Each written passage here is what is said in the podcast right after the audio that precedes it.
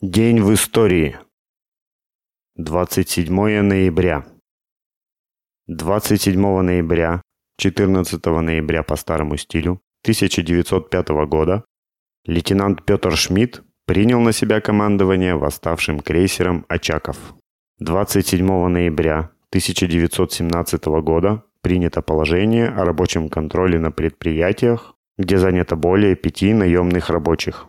На предприятиях избираются фабзавкомы, высший орган – Всероссийский совет рабочего контроля. По данным Всероссийской промышленной переписи 1918 года, к середине 1918 года специальные контрольные органы функционировали на 70,5% предприятий с числом рабочих свыше 200. Ведущие предпринимательские организации призывали своих членов противодействовать осуществлению этого декрета. Рабочий контроль служил школой хозяйствования для рабочих масс. Выдвинул из среды талантливых руководителей производства.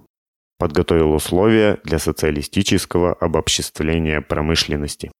В ноябре 1918 года Владимир Ильич Ленин говорил Первым основным шагом, который обязателен для всякого социалистического рабочего правительства, должен быть рабочий контроль. Владимир Ильич Ленин, полное собрание сочинений, том 37, страница 139. Вот лишь некоторые пункты этого положения. Во всех промышленных, торговых, банковых, сельскохозяйственных и прочих предприятиях с числом рабочих и служащих вместе не менее пяти лиц Вводится рабочий контроль над производством, хранением и куплей-продажей продуктов и сырых материалов. Примечание.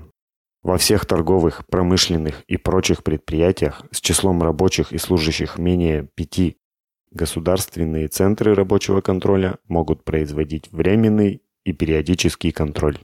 Рабочий контроль осуществляют все рабочие и служащие предприятия либо непосредственно, если предприятие так мало, что это возможно, либо через своих выборных представителей.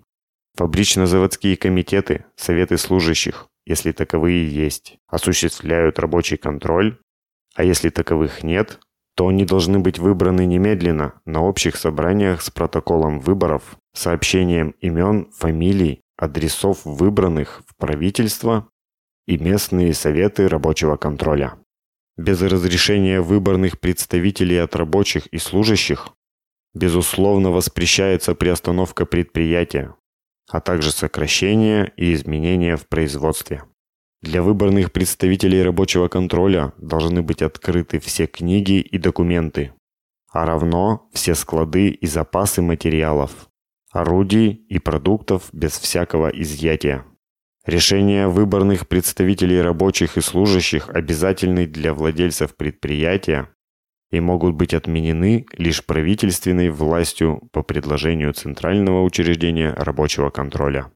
Во всех предприятиях все владельцы и все выбранные представители рабочих и служащих, выбранные для осуществления рабочего контроля, объявляются ответственными перед государством за строжайший порядок, дисциплину и охрану имущества.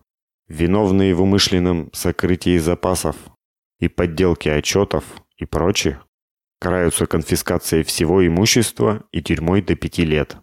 Соучастие в этом карается тюремным заключением до трех лет. Все законы и циркуляры, стесняющие деятельность фабричных, заводских и других комитетов, и советов рабочих и служащих отменяются. 27 ноября 1917 года Советом народных комиссаров был принят декрет о пособии по беременности и родам. Впервые в мире отпуск по беременности и родам был введен в Советской России. В итоге женщина получила право на сохранение рабочего места и оплачиваемый отпуск в 112 дней то есть 8 недель до родов и 8 недель после родов. При желании маме можно было продлить декрет до года. 27 ноября 1917 года установлена советская власть в Новгороде. Также в этот день советские войска Южного фронта заняли уездный город Воронежской губернии Бобров. ныне в составе Воронежской области. 27 ноября 1920 года Совет народных комиссаров принял декрет о мерах по восстановлению хлопкового производства в Туркестанской и Азербайджанской советских республиках. 27 ноября 1971 года впервые в мире достигнута поверхность Марса автоматической станцией Марс-2 а также впервые в СССР создан искусственный спутник Марса. На борту спускаемого аппарата был закреплен вымпел СССР. Марс-2 стал первым искусственным предметом на планете. Марс-2 – это советская межпланетная автоматическая станция, впервые в истории достигшая поверхности Марса. Станция была запущена 19 мая 1971 года совершила совместный полет и исследование с космическим аппаратом Марс-3. Вывод на траекторию полета к Марсу осуществлен с промежуточной орбиты искусственного спутника Земли, последней ступенью ракеты-носителя. Полет станции к Марсу продолжался более шести месяцев. Траектория полета прошла на расстоянии 1380 километров от поверхности Марса. Станция свыше 8 месяцев осуществляла комплексную программу исследования Марса. За это время станция совершила 362 оборота вокруг планеты.